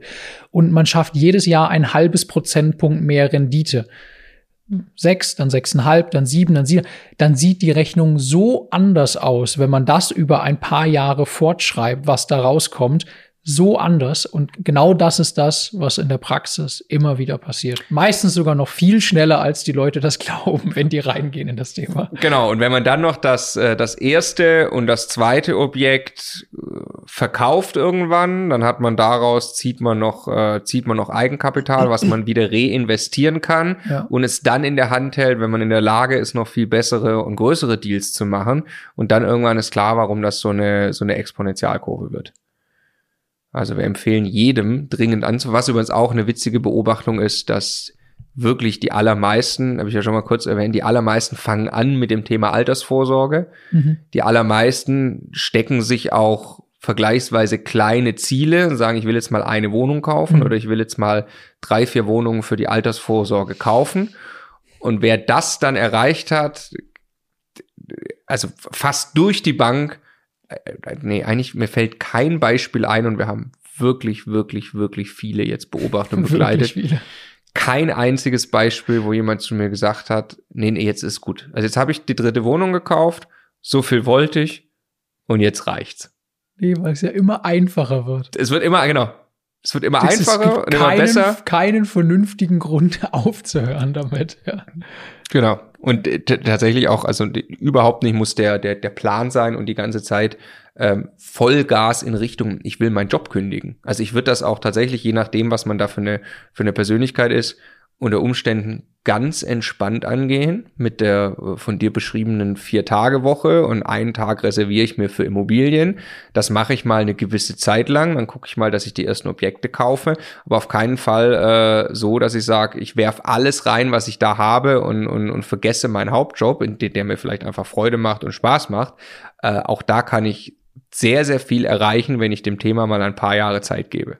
Und dann kann ich immer noch entscheiden und habe Trümpfe in der Hand, äh, die die allermeisten Leute einfach nicht in der Hand haben. Ja. Ich würde gerne noch das Thema Finanzierung rund machen ähm, in dieser Folge. Was ist denn noch eckig? Was ist noch eckig? Ich würde gerne, also wir haben noch nicht, wir haben so ein bisschen über die über die, äh, die komplexeren Sachen eigentlich äh, schon geredet, das Vorgehen zur Bank. Aber lass noch mal kurz äh, und es ist witzig, weil wir uns dazu auch für uns selbst gerade abgestimmt haben. Zinsbindung was, also mhm. ich erkläre nochmal noch mal ganz kurz, weil sie ja einfach reingehört, also äh, Annuitätendarlehen äh, bezahle ich zurück mit einer immer gleich bleibenden äh, Rate an die Bank, die besteht aus Zins und Tilgung, das hatten wir auch schon mal erklärt und äh, wie hoch dieser Zinssatz ist, also die Zinsen, die ich an die Bank bezahlen muss, das wird eben festgelegt zu Beginn und dann ergibt sich eine äh, oder dann, dann gibt es eine sogenannte Zinsbindung. Bis dahin äh, gilt dieser Zinssatz und zwar äh, gegenseitig mit einer Einschränkung. Nach zehn Jahren darf jeder Verbraucher, das gilt nur für Verbraucher, ne? Ich glaube ja. ja. Also jeder Verbraucher darf nach zehn Jahren einen, einen Darlehensvertrag von seiner Seite aus kündigen, sollten also in zehn Jahren die Zinsen niedriger sein, kann ich als Verbraucher kündigen und zu einer anderen Bank gehen beispielsweise, auch wenn ich 15 Jahre Zinsbindung vereinbart habe. Ich bin mir nicht, ich glaube, ich, ich möglicherweise vermischen wir es gerade mit diesem Widerrufsbelehrungsthema und okay. GmbHs dürfen vielleicht auch, ich, ich habe tatsächlich die zehn Jahre pauschal im Kopf, dass das für Darlehensverträge immer gilt, aber. Okay, ja, okay, gut. Also Freestyle. Das ja. wissen wir gerade nicht safe. Genau. Äh, Wie auch immer, es gibt also eine Zinsbindung und die hat zuerst mal einen, äh, also die Entscheidung ist erstmal relativ wichtig, weil was könnte passieren? Ich habe heute äh, beispielsweise ein Prozent Zinsen, weil die Zinsen besonders niedrig sind. Mit zwei Prozent Tilgung dann habe ich drei Prozent Bankrate. Ich habe äh, sechs Prozenter gekauft gerade, ja, als Beispiel, um da zu bleiben. Und dann ändert sich die Rechnung aber dramatisch in zehn Jahren, weil die Zinsen sind mittlerweile auf fünf Prozent geklettert. Und dann ist meine Bankrate eben äh, nicht mehr schlanke drei Prozent in dem sechs Prozenter, sondern sieben Prozent beispielsweise, womit ich plötzlich massiv drauflege, auch wenn meine Restschuld natürlich etwas geringer ist, weil ich schon was getilgt habe und so.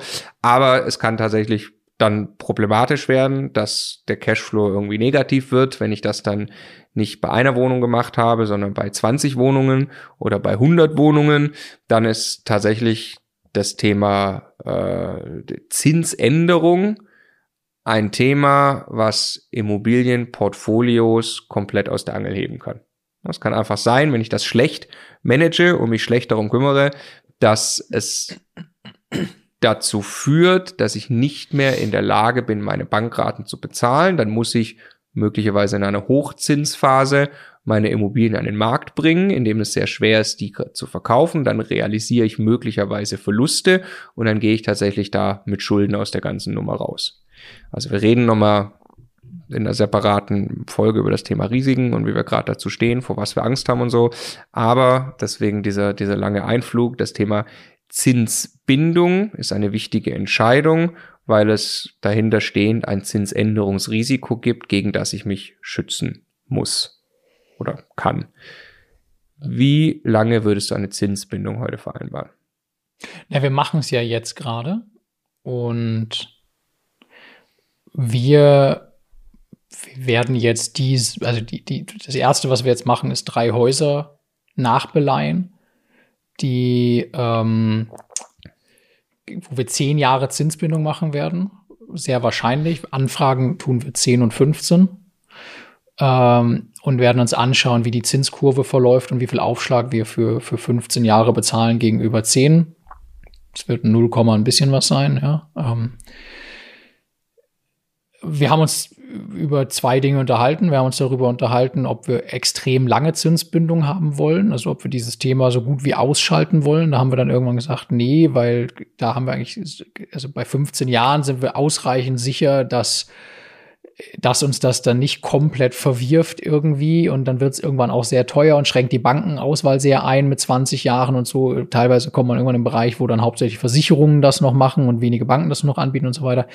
Der der andere Punkt war, wollen wir nicht vielleicht variabel finanzieren? Viele Profi-Investoren tun das. Es ist statistisch erwiesen, tausend Studien zu, dass rückblickend man in aller Regel in den allermeisten 10 oder 15 Jahreszeiträumen besser damit gefahren ist, eine variable Finanzierung zu machen, also nicht den Zinssatz festzuschreiben. Der wird dann jedes Quartal ausgehend von einem Basisreferenzzinssatz quasi neu bestimmt. Also das ist dieser Basiszinssatz plus eine Marge für die Bank und das zahlt man an Zinsen. Ähm, da ist man über die aller, allermeisten Strecken günstiger mitgefahren. Da kann man jetzt lange drüber reden, warum das so ist. Das hat was mit, mit Refinanzierung zu tun, auch damit, dass die Bank natürlich dann am Ende auch mit so einer Sicherheit wieder Geld für Sicherheit kostet. Meistens Geld, wenn man sie irgendwo haben will. Ne? Ähm, wir haben uns trotzdem dagegen entschieden, das jetzt zu tun, weil wir für uns ganz persönlich, und das, das möchte ich jedem, jedem ans Herzen legen, ganz, ganz krass als erstes uns die Frage gestellt haben, was ist eigentlich unser Ziel, was wir mit Immobilien erreichen wollen. Bei uns sind das zwei Dinge. Das eine ist Cashflow aufbauen und das andere ist Geld und, und wirtschaftliche Leistungsfähigkeit, die wir durch wie immer eher volatiles Unternehmertum, das ist immer risikobehaftet Unternehmertum verdienen, wollen wir in einen sicheren Hafen überführen. Und das bedeutet, dass das, was bei uns im Immobilienportfolio landet, über jeden Zweifel erhabener sein soll, was da an Cashflow rauskommt. Und das, dieses Ziel würden wir gefährden, wenn wir eine variable Finanzierung jetzt großflächig machen. Und wir sind bereit, gerade lieber ein bisschen Geld dafür zu bezahlen, dass dieses Risiko nicht existiert und das wirklich ein sicherer Hafen ist. Also für Sicherheit zu bezahlen. Was ist der zweite Teil der Antwort? Wir würden niemals einen Riesenhaufen Finanzierungen jetzt so machen, dass sie alle zeitgleich auslaufen, weil man dann möglicherweise mit einem Riesenhaufen Finanzierungen in eine ganz, ganz blöde Situation reinkommt. Jetzt, jetzt, jetzt gerade ist irgendwie Corona-Time in Deutschland. Jetzt es ändert sich tagtäglich oder jede Woche, wie Banken da auch reagieren und was sie in der Bankenwelt tut. Aber jeder, der jetzt vor genau zehn Jahren riesige Kreditsummen abgeschlossen hat auf ganz viele Immobilien, die jetzt alle genau jetzt fällig werden, das einfach viel, viel unangenehmer, als wenn dann alle sechs Monate irgendetwas oder alle zwölf Monate irgendetwas fällig wird. Deshalb ist, glaube ich, der zweite Teil der Antwort. Wir werden schauen, dass wir das so strecken und verteilen, dass das auch irgendwie ein bisschen gleichmäßig und gelevelt ausläuft. Und letzter Punkt, ich habe immer meinen Vater im Kopf, der war früher Banker im letzten, im letzten Leben. Ähm, jetzt ist er Unternehmer. Ähm, und der hat mir gesagt, und meine Mom auch, die war auch Bankerin, äh, Stefan, du hast diese Zeiten gar nicht mehr mitbekommen, in denen man acht oder neun Prozent Zinsen bezahlt hat. Aber das, was wir jetzt gerade erleben, ist historisch so niedrig. Mach dir keine Gedanken um die letzten 0, irgendwas Prozent, die du jetzt sparen kannst, um auf diese Sicherheit zu verzichten. Freue dich, dass du dir einen solchen Zinssatz für 15 Jahre sichern kannst. Oh, das ist, wenn man sich alle Diagramme anschaut, nicht ganz von der Hand zu weisen wahrscheinlich. Ja. Ja, also es ist. Äh Alles andere ist wieder so Market-Timing-mäßig. So, vielleicht geht's noch ein bisschen runter. Genau, also ich, ich glaube auch, wenn man nicht das aller, aller, allerletzte irgendwie rausquetschen will, warum nicht die Sicherheit? Also ja. jeder denkt, also es ist ja, je weiter die Profis sind, desto variabler sind sie unterwegs. Das ist auch total mein Gefühl und mein Eindruck, der immer entsteht. Aber ich neige immer noch auch für uns dazu, zu sagen, ey, komm, was wir haben, das haben wir. Das verteilen wir ein bisschen gut, gut ist. Gibt nicht die eine Antwort. Das hat extrem viel mit der persönlichen Situation, den Zielen, der Risikoaffinität. Äh, ums auch wie nah man dranbleiben möchte, ob man ein riesiges Zinsportfolio managen möchte und sich mit diesem Markt ständig beschäftigen möchte und so. Das ist. Ja, um, also um es wieder, um's wieder einzuordnen, klassische Altersvorsorge, Altersabsicherung, Aufbesserung der Rente würde ich persönlich mit Zinsbindungen 10, 15 oder wirklich noch länger arbeiten, einfach weil ich sage, gut, das ist meine Altersabsicherung. Ähm, das soll einfach nicht mehr viel, viel Restschuld sein, äh, wenn da sich irgendwie die Zinsen, äh, wenn die Zinsbindung ausläuft. Ähm, jemand, der das äh, ambitioniert davor hat und bereit ist, Komplexität zu managen, äh, glaube ich, kann da durchaus mit rumspielen. Wie viel, um das Bild auch noch abzurunden, wie viel würdest du tilgen? Wir haben uns, interessant, auf unserem YouTube-Kanal das zweitmeistgeklickte Video, das erste, was so unglaublich abging, was ganz viele Leute sehen wollten, heißt die optimale Tilgung. Und ich habe jetzt bis heute nie richtig verstanden, warum das also natürlich ist wichtig, sich darüber Gedanken zu machen, wie viel man tilgen sollte. Warum das die alles entscheidende brennende Frage ist, auf die so viele Leute geklickt haben. Aber äh, in es, diesem so, es sollte um die Tilgung gehen, was dann geschah, war unglaublich. genau. äh, aber wir haben also da ja zu ein Video gemacht. Ähm, insofern stelle ich dir die Frage mhm. heute nochmal, Stefan, was ist die optimale Tilgung? da gibt es keine Antwort drauf. Also prinzipiell mal so niedrig wie möglich, also die Standardtilgung, ja doch, eigentlich gibt es schon, so niedrig wie möglich die Standardtilgung, weil jetzt kann man über Sicherheit argumentieren, ne? aber lieber, wenn ich glaube, fünf Prozent Sicherheit im Jahr aufbauen zu müssen, indem ich zurückbezahle, dann würde ich trotzdem immer nur zwei Prozent an die Bank bezahlen, wenn ich das kann, und die anderen drei Prozent auf ein Konto legen, an das ich nicht rangehe, weil im Zweifelsfall hilft mir das Geld auf diesem Konto mehr auf echte Probleme zu reagieren, als abbezahltes Vermögen bei der Bank, an das ich nicht rankomme. Also tatsächlich so niedrig wie möglich. Äh, in aller Regel gibt es da aber auch nicht allzu viel Spielraum seit der Wohnimmobilienkreditrichtlinie. Äh, die meisten Banken werden sagen mindestens zwei, meistens sogar mindestens zweieinhalb Prozent. Selten wird man gezwungen sein, wenn man in einer normalen äh, oder in einer guten Bonität unterwegs ist, dass man da mehr als zweieinhalb Prozent macht. Also glaube ich, ist die Frage ganz oft zwischen zwei und zweieinhalb Prozent zu entscheiden was dann den Riesenunterschied nicht macht. Also wir jetzt, also meine, meine Bitte an den Banker wird sein, bitte so wenig wie möglich. Ja. Genau. Ja.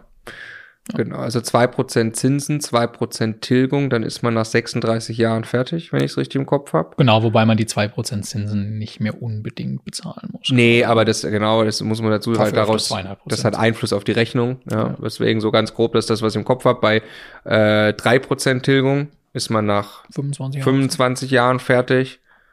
Bei 4% Tilgung immer noch 17 glaub, oder so? Ja, oh, ich dachte sogar noch, ja. Ja, könnte sein. Also, so, also dann, dann, dann, dann geht's deutlich schneller. Wer das, das wissen will, muss das Video schauen. Genau, da steht das in so einer Tabelle. Das, genau, das hat aber natürlich einen riesen Cashflow-Impact, deswegen will das niemand haben und im Zweifelsfall kann ich mit Sondertilgung äh, Kann ich, ich ja immer. Wenn das, ich, genau, also wenn ich, Sondertilgung ist, ist Standard äh, normalerweise, kostet nichts extra, ja. äh, das drin zu haben, dass man irgendwie fünf Prozent der Summe pro Jahr Sondertilgen kann. Also wenn ich unbedingt mein, was ein Case sein kann. Also nehmen wir an, ich verdiene plötzlich, ich habe jetzt, ich fange an, Immobilienbestand aufzubauen und dann geht irgendwas bei mir unternehmerisch super krass und ich habe plötzlich eine Million und habe aber eigentlich schon gute Immobilien gekauft oder so, kann ich mir durchaus vorstellen, dass es äh, äh, sinnvoll ist, das Geld noch in die eigenen Immobilien auch zu stecken. Ja, aber lass uns mal überlegen, also was ist das? Wenn ich, also ich habe da ein Darlehen, da zahle ich, sagen wir mal, 1,5 Prozent Zinsen drauf. Wenn ich da jetzt 100.000 ja. Euro Sondertilgung mache, dann lege ich dieses Geld zu 1,5 Prozent Zinsen an.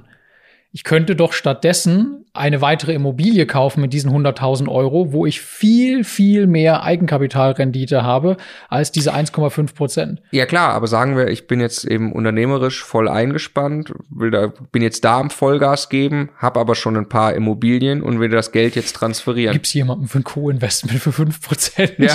so. okay. ja, ja, ja, also ja, gibt, ja, es gibt das Szenario, also tatsächlich finde ich, äh, ich kann das sehr gut nachvollziehen, wenn man Immobilie mit 100% Finanzierung gekauft hat und sagt, ich möchte die jetzt erstmal auf ein solides Beleihungsniveau von 70% oder sowas bringen, um über jeden Zweifel erhaben zu sein, dass diese Immobilien sauber, diese Darlehen sauber besichert sind und dass ich da in keine Probleme mit der Bank komme, auch wenn irgendwann mal eine Korrektur am Immobilienmarkt stattfindet und so. Das kann ich sehr gut nachvollziehen sehr wenig nachvollziehen kann ich das, wenn man dann die große Ambition hat, das jetzt von 70 Prozent auf 40 Prozent Beleihung runterzutilgen. So, wenn man mit Profi-Investoren redet, die haben meistens irgendeine Zahl im Kopf, was sie als idealen durchschnittlichen Beleihungsauslauf ihres Portfolios gerne haben wollen. Das ist oft eine Zahl, die sich so in dieser Größenordnung 60, 65 Prozent bewegt. Genau aus dieser Erwägung heraus. Den Hebeleffekt auf der einen Seite noch sinnvoll zu nutzen, der ist ja irgendwann dann gar nicht mehr da, wenn ich alles getilgt habe. Ja. Und auf der anderen Seite Sicherheit zu haben und auch äh, Cashflow zu haben, dadurch, dass die Rate an die Bank aufs Gesamtportfolio nicht so groß ist. Deshalb, ja, irgendwo da. Jetzt hast du mhm. gerade noch was, was, äh, was Interessantes gesagt mit Beleihungsauslauf ähm, das kann, oder Verschuldungsgrad. Das kann man äh, vielleicht einmal, einmal noch in Kontext setzen. Also wenn man mit Immobilieninvestoren spricht und äh, sie fragt, was, wie viel Immobilien hast du, wie viel Immobilienvermögen hast du. Wenn einem dann jemand sagt, er hat 10 Millionen Immobilienvermögen, dann ist das viel. Wenn er dem gegenüber aber 10 Millionen Schulden stehen hat, äh, dann hat er noch nicht sonderlich viel erreicht, sondern die Frage ist eben genau, was ist der Verschuldungsgrad und das kann man eben auf ein ganzes Portfolio sich hier anschauen. Wenn dem gegenüber natürlich nur Bankverbindlichkeiten von äh, 5 Millionen stehen, dann ist das tatsächlich ein Nettovermögen von eben 5 Millionen. Und was man, worauf man eben achten muss, wenn man sich einen Immobilienbestand aufbaut, dass der Verschuldungsgrad nie so schlecht ist, dass man kein weiteres Geld bekommt und dass der Verschuldungsgrad nie so schlecht ist, dass bei der möglichen nächsten Krise, wenn, wenn Preise sinken, Banken nicht auf die Idee kommen, bei einem anzuklopfen und zu sagen, das ist aber hier alles ziemlich wackelig. Du hast nämlich alle deine Immobilien, sagen wir mal, gar nicht mal nur 100 Prozent finanziert, sondern du hast die alle äh, 110 Prozent finanziert. Du wolltest du nicht mal mehr dafür, aber ja. Ja, du wolltest da immer noch die Kaufnebenkosten auch noch mitfinanzieren und weil deine Bonität grundsätzlich mal gut war, haben wir das ja irgendwie gemacht. Aber jetzt sehen wir hier gerade deutlich, fallende Immobilienpreise und deinen Schulden steht leider kein Gegenwert mehr gegenüber. Bitte gebe mir jetzt in Form von Eigenkapital am allerbesten Geld, was das Ganze kompensiert, was ich als zusätzliche Sicherheiten einlegen kann. Gib mir andere Sicherheiten in Form von Aktiendepot oder irgendwas. Oder, wenn du das nicht kannst, versteigern wir deine Immobilie. Und da sind die relativ humorlos das steht in quasi, ich möchte mal behaupten, in jedem Darlehensvertrag drin, solche Klauseln, ja, dass es also neben Gesetzesregeln, dass die Bank das Recht hat, jeder, jederzeit äh, auch Einsicht in die Vermögensverhältnisse zu nehmen. Dann gibt's einen netten Fragebogen, den du wahrheitsgemäß auszufüllen hast, in dem du einmal zu erklären hast, was du denn sonst alles noch so besitzt, wie es gerade um dein Einkommen aussieht. Aha, Kurzarbeit im Moment, ist ja interessant. Aha, und das Aktiendepot von damals ist auch irgendwie gerade um 20 Prozent gefallen und die Immobilien, hm, und dann gibt's einen Brief und da steht dann wirklich im Zweifelsfall drin, wir brauchen 200.000 Euro Zusatzsicherheiten. Und natürlich hat man die dann in aller Regel nicht rumliegen, 200.000 Euro.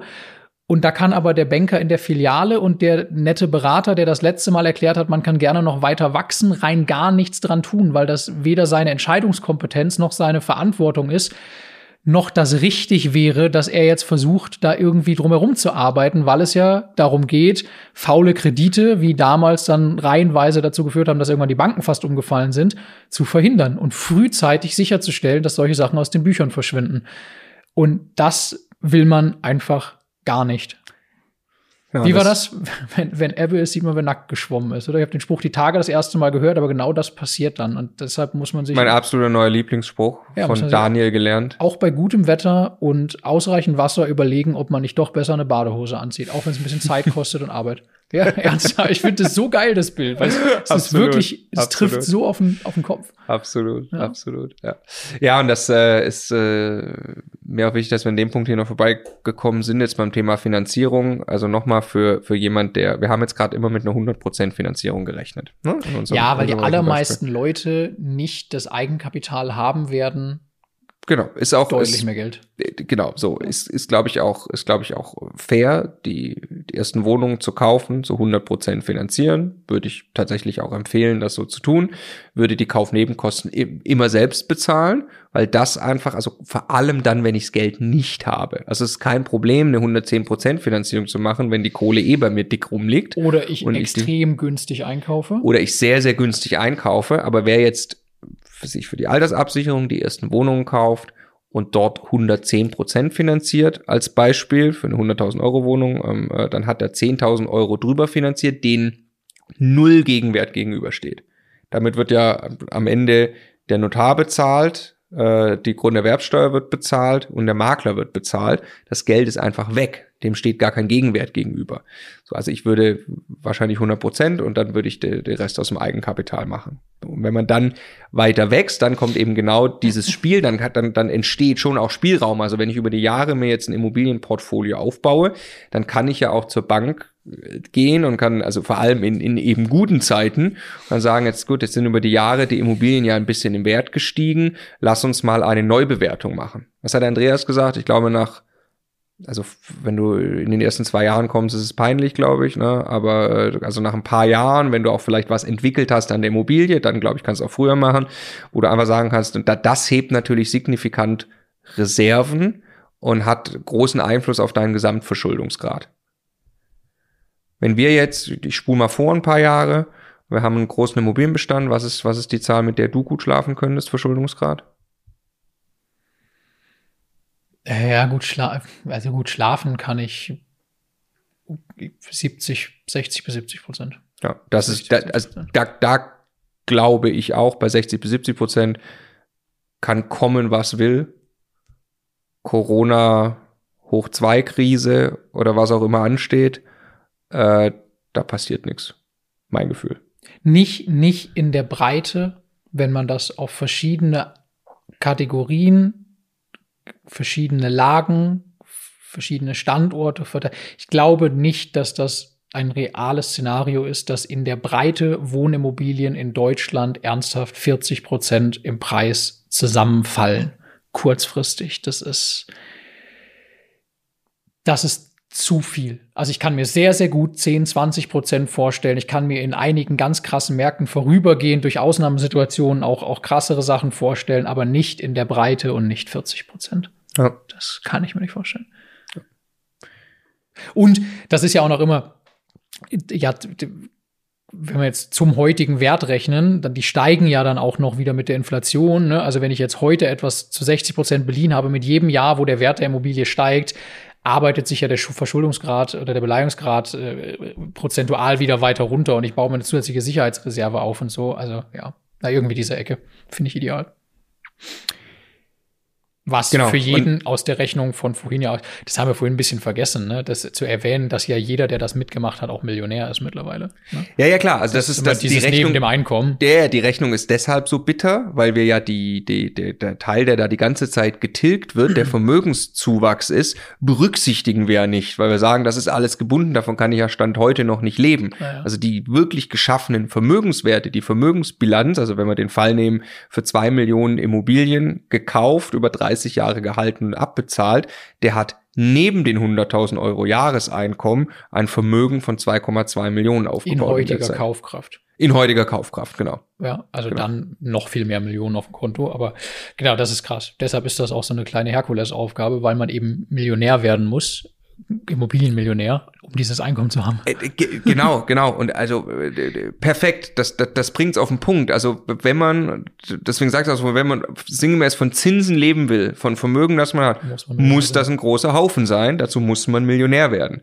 Kann man mit Immobilien Millionär werden? Klar. Auf alle Fälle.